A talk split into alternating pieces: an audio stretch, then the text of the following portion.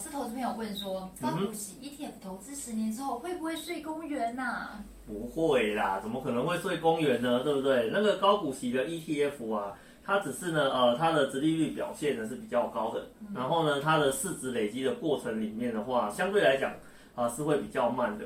可是你看呢、啊，最近。